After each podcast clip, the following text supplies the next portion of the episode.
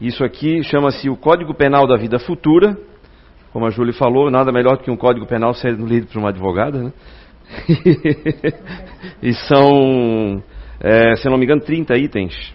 Só um minutinho, já vou verificar aqui para vocês. 33 itens. Que praticamente resume a palestra de hoje. Tinhas razão. então, mas eu quero começar agora, então, uma reflexão apenas. Já vamos tentar isso aí. Culpa, arrependimento e reparação.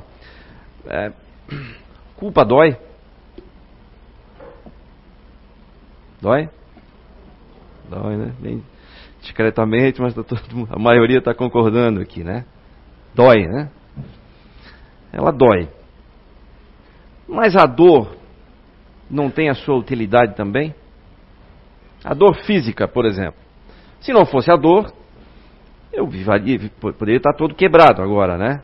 Ou poderia, por, supondo que isso aqui seja uma chapa quente, e eu não sinto dor, eu posso me apoiar aqui e vou cozinhar minha mão até o ponto de perdê-la, porque eu não sinto dor, né? A mesma coisa, opa, deixa aqui. É a mesma coisa, uma doença, algo que começa a manifestar manifestar-se no corpo físico, sem a dor eu não consigo detectar. Na maioria das vezes a gente procura um médico quando sente dor, certo? Senão eu não quero saber, quero tocar minha vida, não é assim? Então a dor é um termômetro, é um indicativo, é algo dizendo que, ó, tem alguma coisa errada aí, precisa ser corrigida. Toma cuidado. Se nós tem algumas pessoas que não sentem dor e isso é um, é um problema raro, mas acontece e elas é, podem perder membros por simples feridas, por não perceber a dor, não perceber uma infecção, por menor que seja, qualquer corte que a gente faça no pé ou na, ou na mão e tal, a gente logo vai tratar, né, vai cuidar daquilo ali. Pessoa que não sente dor corre um sério risco de grandes infecções, inclusive, corre o risco de morrer de uma dor de dente, porque não sabe o que está acontecendo. Então, assim como a dor física, a culpa é uma dor indicativa. Porém, depende do que eu faço com essa dor. Né? Simplesmente deixar doer, assim como na dor física também, né? Está doendo, deixa doer. Isso resolve alguma coisa? Provoca sofrimento, mas é um sofrimento inútil. Inútil, né? Então o que, que eu preciso fazer? Preciso descobrir a causa dessa dor física, vou procurar um médico, vou fazer exames. Ok, fiz o exame, beleza, agora já sei o que é. Está resolvido? Tá, ainda não. Ainda não. Já descobri a causa da dor. Né? Já sei o que, que eu fiz de errado. Já sei o que, que eu fiz de errado. Foi aquela, aquela comida que eu não deveria ter comido, eu sei que me faz mal, está ali. Mas não tem problema eu não tomo atitude nenhuma e continuo persistindo no meu mau hábito. Vai acontecer alguma coisa? Vai, vai piorar, muito provavelmente, né? Então a culpa, ela teria esse papel. Eu digo teria, porque nem sempre é assim. Né? Tem algumas. Eu, eu classifiquei assim uns quatro tipos de culpa aqui. Né? Seria a culpa uma culpa que nos incutem, que a sociedade, alguém diz que eu estou errado, alguém diz que, olha, deverias dedicar mais tempo para o teu filho. Ah, é verdade. Ela nem sabe como é que é o meu relacionamento com o meu filho quando eu estou com ele. Provavelmente diferente do relacionamento quando ela está.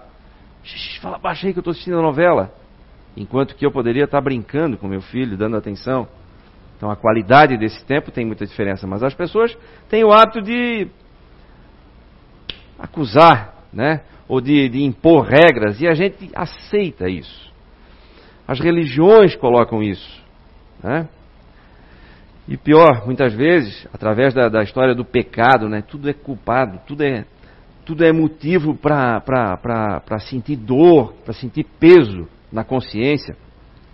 Muitas vezes não tem nada a ver. Eu conheço mesmo um empresário muito bem sucedido financeiramente, que sente-se extremamente culpado em comprar um carro bom. Embora tenha muito dinheiro. Compra um carro bom, ele acha que está cometendo um pecado terrível. Ora, se fez por merecer, se o dinheiro foi ganho honestamente, se ele gera emprego, gera benefício ao seu redor e tal, por que não? Qual o problema? Qual o problema de usufruir em parte daquilo que se conseguiu gerar também, né? Então essas culpas são as culpas que nos colocam na cabeça. Então as pessoas fazem isso, as religiões, muitas religiões fazem isso também. Uma outra culpa que eu, que eu diria que eu classifiquei, selecionei aqui, seria a culpa sem arrependimento. Que é aquela, ah, tudo bem, sentiu culpado, mas é, todo mundo faz também, né? E aí eu sigo. Eu não assumo a responsabilidade pelos meus atos.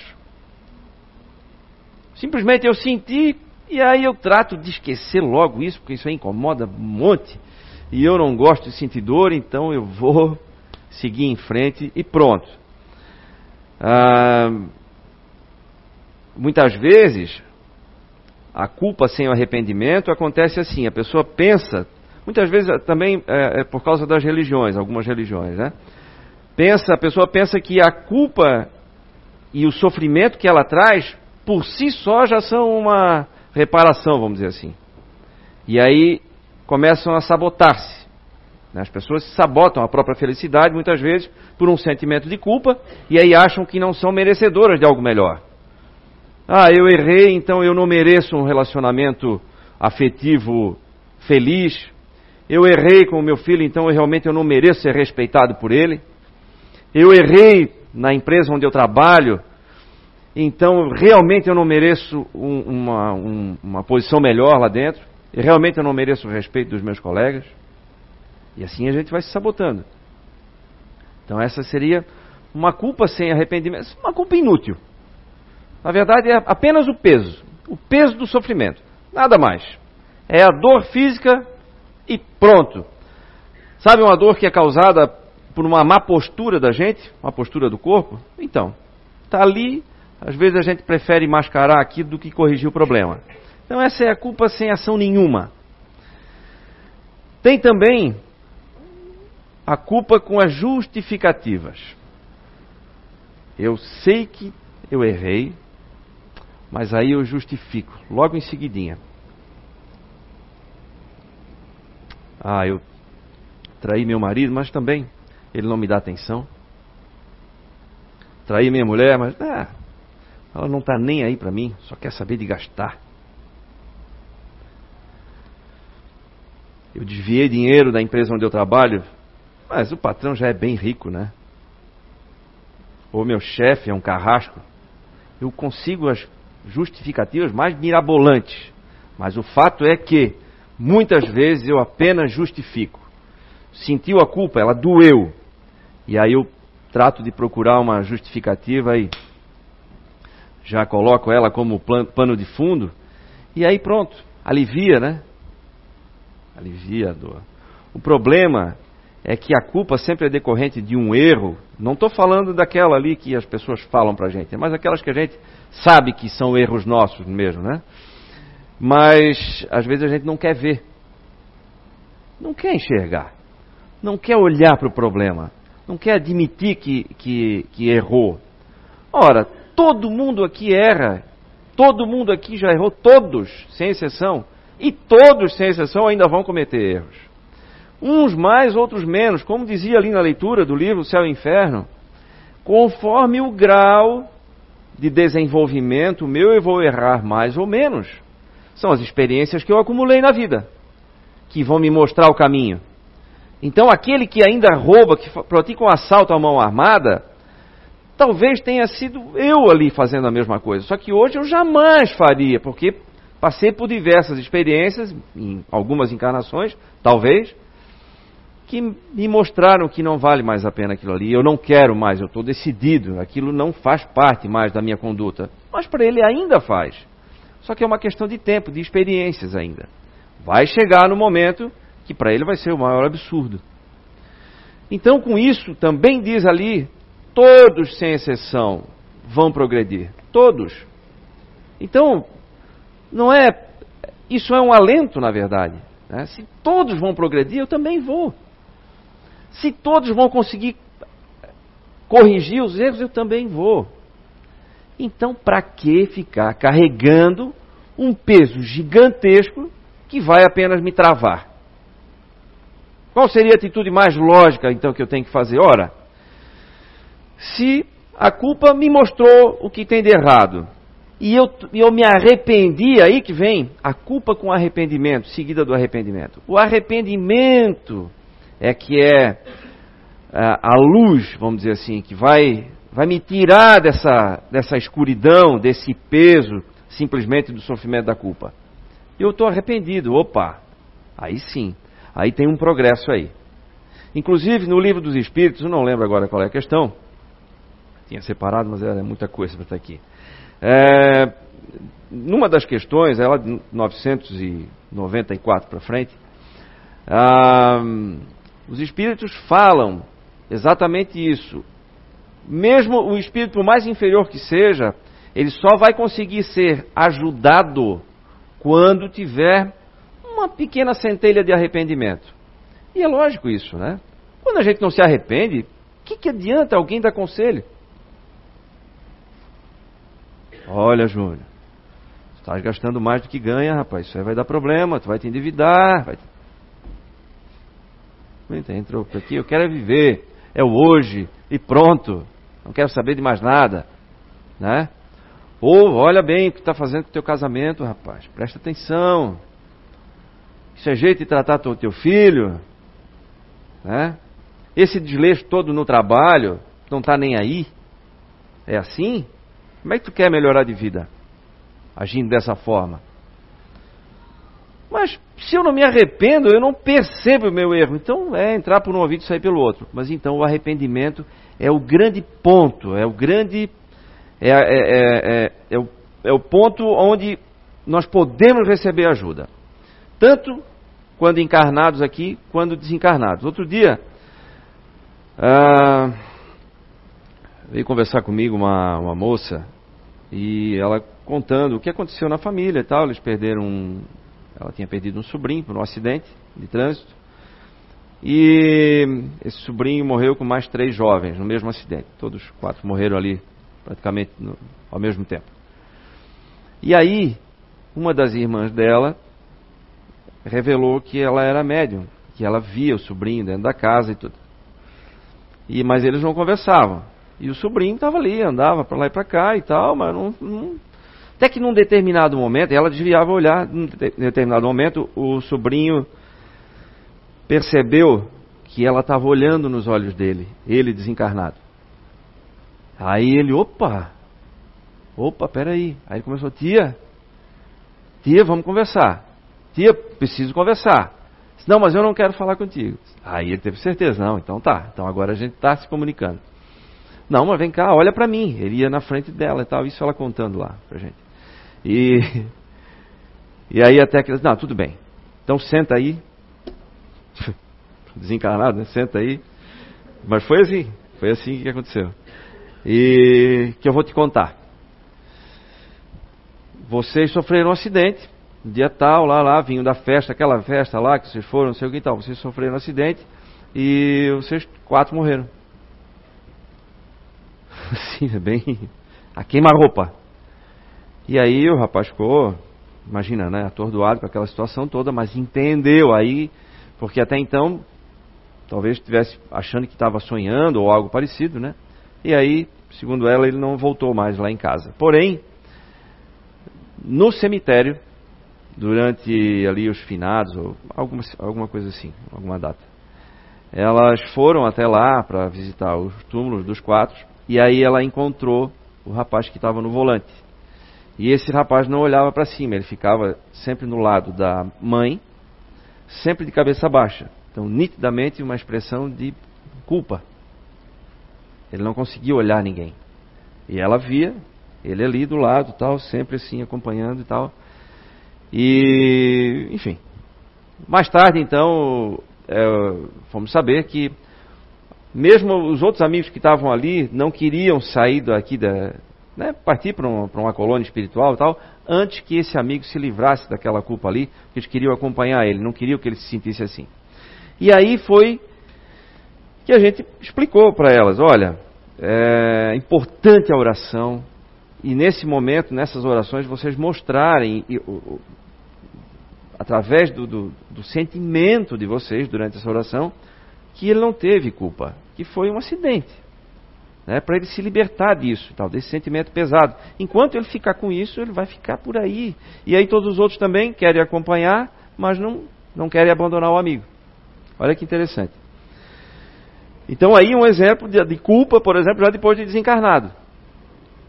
E aí no momento em que ele é, demonstrar algum arrependimento, é que todas essas orações vão começar a fazer algum efeito. E que os espíritos, né, que têm a função ali de acompanhá-los, vão começar a se fazer ouvir por ele. Né. Antes disso, é bem difícil, é bem complicado. Então é o arrependimento. O momento do arrependimento é que é o momento onde, opa, agora podemos socorrer, vem cá. Né? E aí é atendido. Então, para nós aqui, o momento do arrependimento é o momento de uma consciência. Ora, se eu me arrependo do que eu fiz, dificilmente eu vou errar novamente. Mas se eu errar novamente no mesmo ponto, não tem problema, continuo insistindo. Eu preciso tomar uma decisão.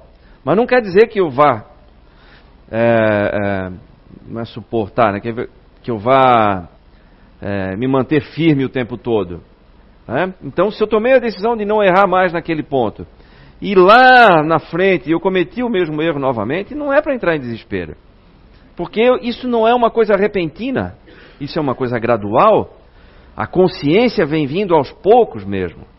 É conforme a gente vai se instruindo, conforme a gente vai vivendo experiências, conforme a gente vai vendo o que acontece ao nosso redor também.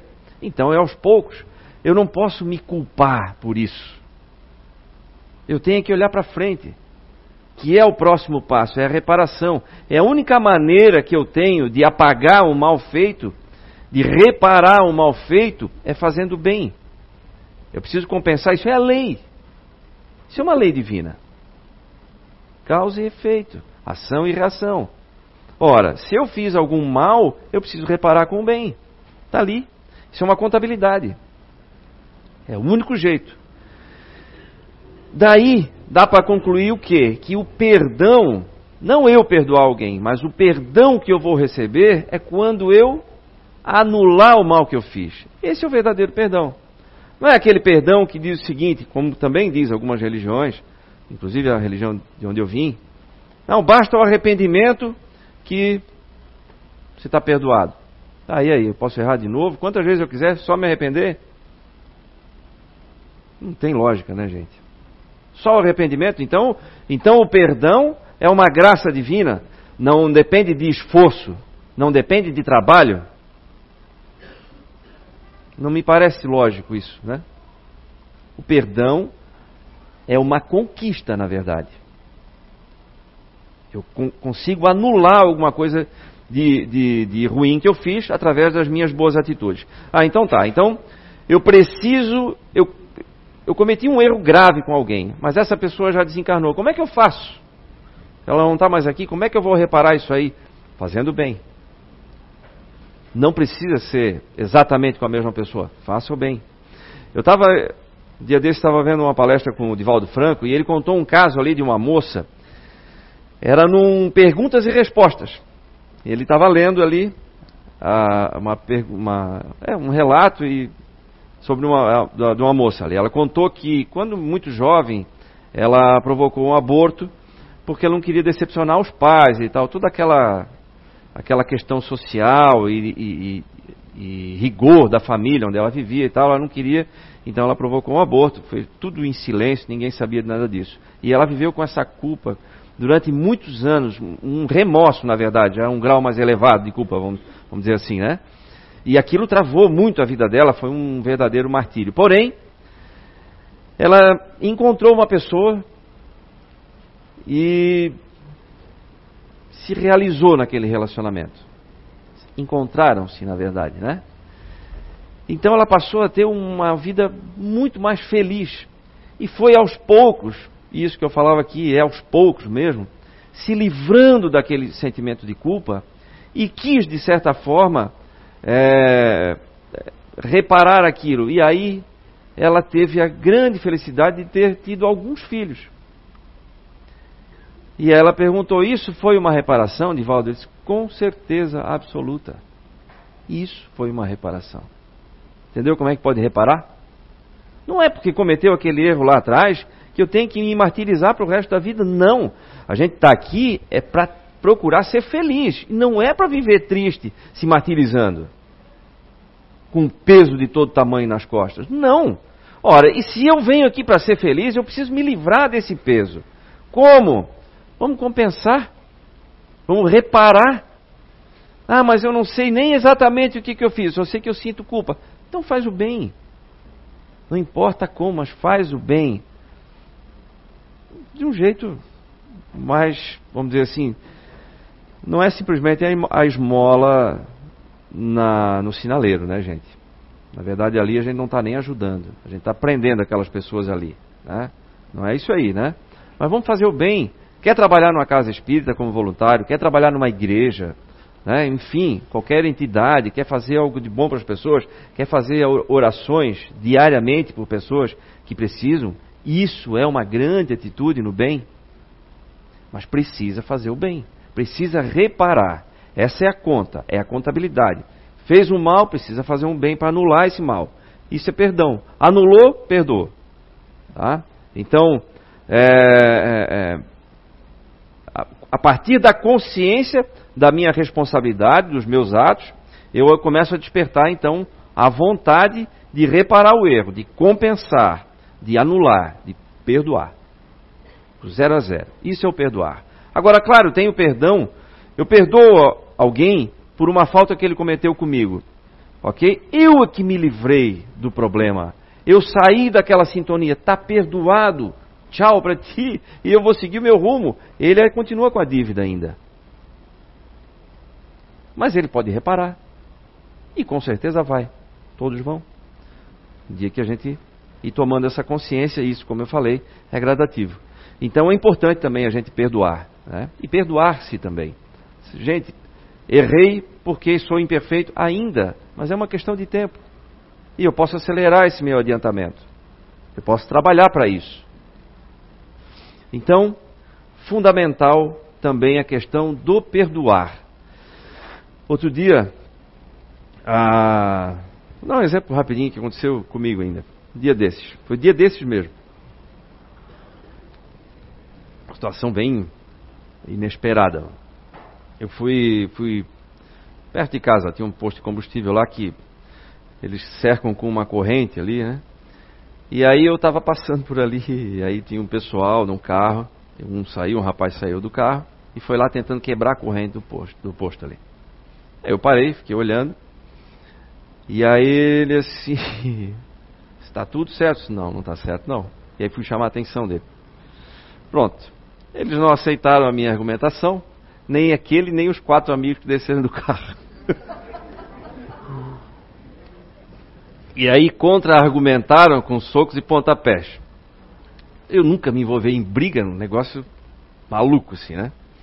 Aí depois de um certo ponto eles pararam com os socos e pontapés, continuaram só com o pontapé, porque eles tinham me derrubado no chão. gente, que coisa. Bom, passou aquilo tudo, tal, pararam, porque tinha gente, né, e tal, pararam com aquilo tudo. Saí, todo roxo e corte na cabeça e tal, e galo, né? Coisa, que situação. Primeiro a gente leva um susto, né? Ok. E aí, no dia seguinte, aí fui ver as imagens, fui pedir as imagens das câmeras e tal, o que, que eu vou fazer? Eu vou fazer ocorrência? Fiquei pensando, aí veio o pessoal, não, olha, tem que fazer ocorrência, tem que fazer o exame de corpo de delito, e aí veio outro, já disse assim, não, mas o delegado lá eu conheço. Não, não, não. Vai lá, pega as imagens que eles vão, vão, vão chegar lá. E fui aquele todo mundo insistindo, ó, oh, agora traz aqui a ocorrência que já está lá no CONSEC, não sei o que, tal, tal. E no dia seguinte eu fui no aniversário de um amigo meu. Aí, logicamente, contei, né? Meus amigos. Aí um deles assim, ô Zunino, não esquenta, que está tudo bem contigo. Tá, tirando os hematomas aí, os arranhões, está tudo certo. Não esquenta a cabeça, que isso aí é só história para contar depois. Esquece isso aí. Aí, tá bom, eu achei interessante aquilo ali. Isso é um ponto. O outro, o outro ponto é que um dia aí, sei lá, uns dias assim, em casa, três, quatro dias depois, eu estava assistindo, fazendo um cinema, como a gente diz lá em casa, com meu filho, sentado no chão, pipoca e tal, fazendo cinema, e aí meu filho viu que eu estava machucado. Disse, pai, você está machucado, tinha um aqui no ombro. Espera aí. Se levantou, daqui a pouco voltou ele com é um, é um sprayzinho antisséptico aquele, e um. Como é que chama aquele? Um band-aidzinho do outro, né? Peraí, pai. Aí enxugou com a própria camiseta, né? Ah, o procedimento perfeito, né? Primeiro desinfeta e depois enxuga a camiseta. É, e aí colou aqui um, um band-aid, era vermelho assim, de um personagem que ele adora, do filme Carros lá e tal. Aí fiquei com aquele. Pô, que legal. Ali, né, foi um momento gostoso, assim, de atenção, de carinho do filho e tudo tal. Aí pronto, depois fomos dormir. Primeira coisa que a gente faz de manhã cedo, a gente acaba se, de, se deparando com o espelho, né? Vai lá para lavar a mão, lavar o rosto e tal. E aí eu me olhei no espelho, a primeira coisa que eu vi era o tal do curativo ali, vermelhinho, do carrinho. E nos dias anteriores, cada vez que eu olhava no espelho, eu olhava machucado e eu lembrava da cena lembrava da cena. Subia a escada do meu prédio, lembrava da cena. Embora eu não quisesse, mas não tem, era muito recente, ele ainda estava todo quebrado. De vez em quando eu encostava em alguma coisa, eu descobria mais alguma coisa que doía. De vez em quando vinha aquele, ai, que eu nem sabia né, onde é que doía. E aí, e aí ficou muito claro para mim aquilo ali, essas duas coisas, esse meu amigo que ele falou lá e esse cuidado ali do meu filho, né?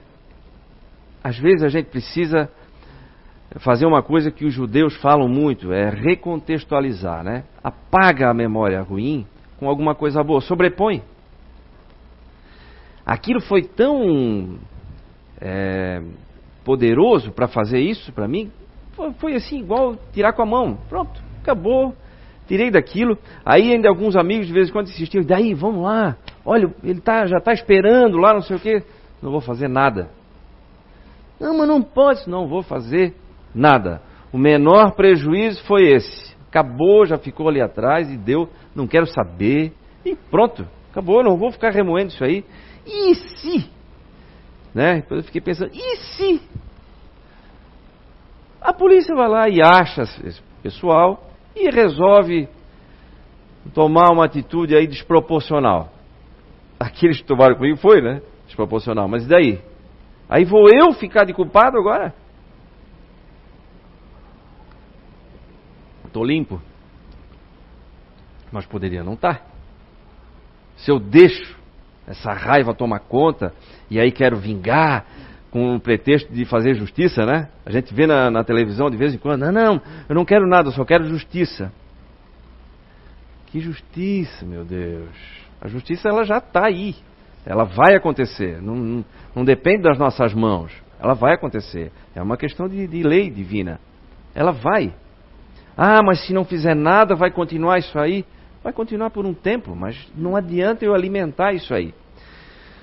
Mas enfim, não é essa questão de vingança nem de justiça. É, é de. Isso serve para a culpa também, para esse peso que se carrega. É sobrepor com algo bom e nesse caso, quando a culpa pesa demais, colocam algo, colocam um band-aid vermelhinho, colorido, nessa culpa, para mostrar que eu tenho um caminho bom pela frente, eu tenho como reparar o erro. E eu vou anular aquilo. Isso é o perdão verdadeiro. Perdão de Deus. Eu tenho como anular. Eu tenho como reparar. Já senti a culpa, estou arrependido. Isso é um processo pode ser longo, mas ele é progressivo, ele não volta mais. E até eu provocar a reparação. Muitas das vezes a gente só vai perceber isso no plano espiritual, e, e a espiritualidade conta isso, também está no livro dos Espíritos, explica também muito bem, que depois de desencarnado é mais fácil a gente perceber os erros e, e, e se arrepender, e aí a gente quer, fica ansioso, no bom sentido, por reparar. E a gente pede uma nova encarnação, uma nova oportunidade para poder reparar isso. Né? Mas acontece enquanto a gente está aqui ainda? Acontece, lógico.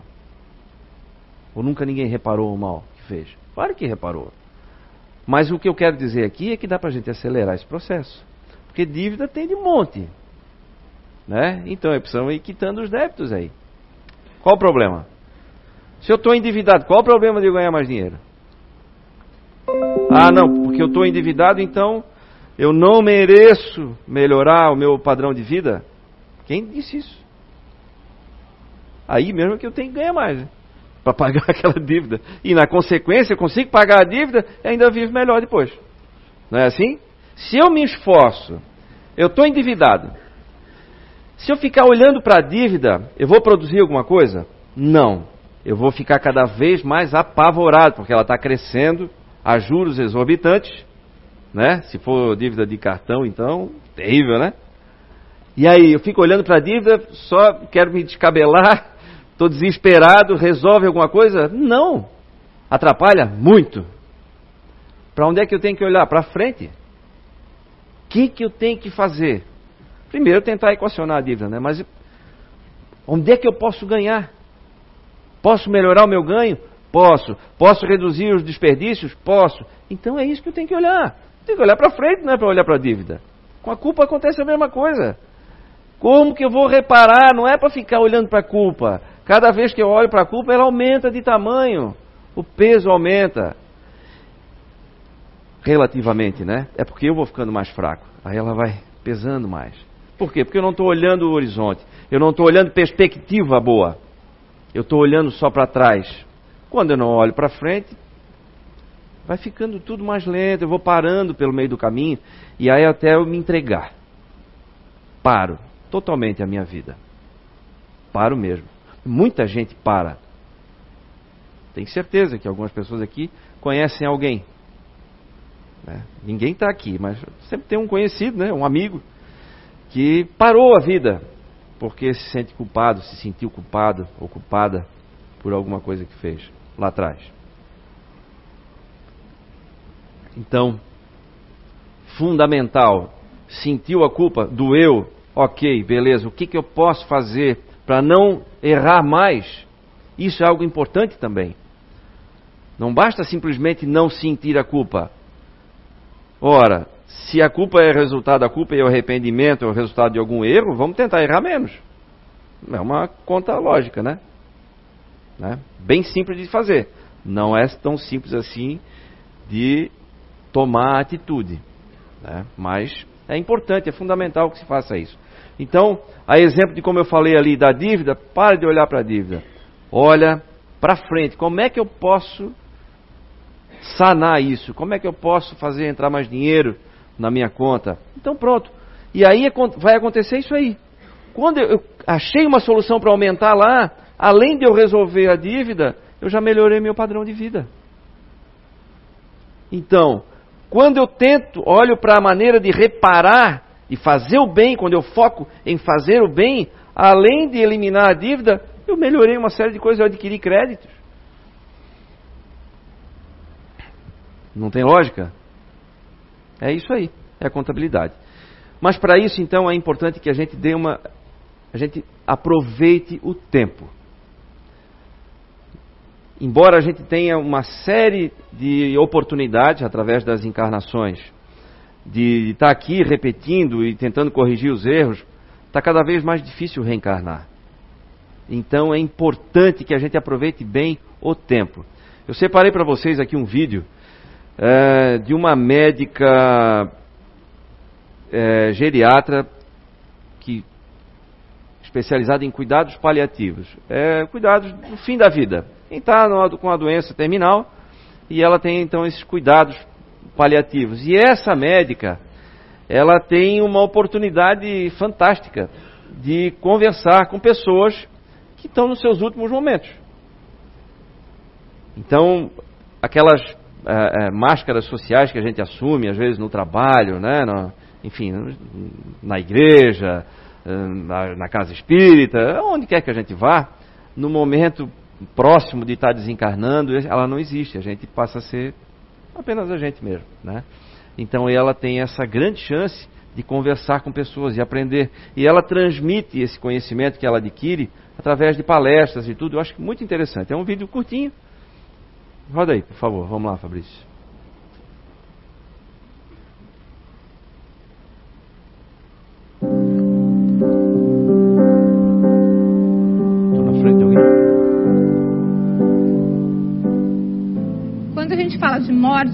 Tem como não pensar no tempo. Quando eu cuido de uma pessoa que está no fim da vida, a grande pergunta da família e muitas vezes da própria pessoa é quanto tempo eu tenho. A resposta que eu dou é invariavelmente a mesma, eu não sei, porque eu não tenho poder de decisão sobre delimitar o tempo de vida de uma pessoa. Mas a angústia que se tem a respeito disso é muito grande.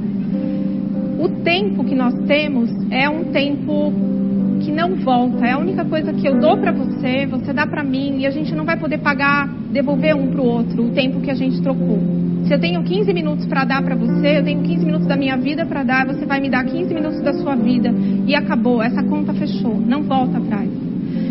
Quando falamos sobre a morte, a noção de tempo fica muito mais valiosa.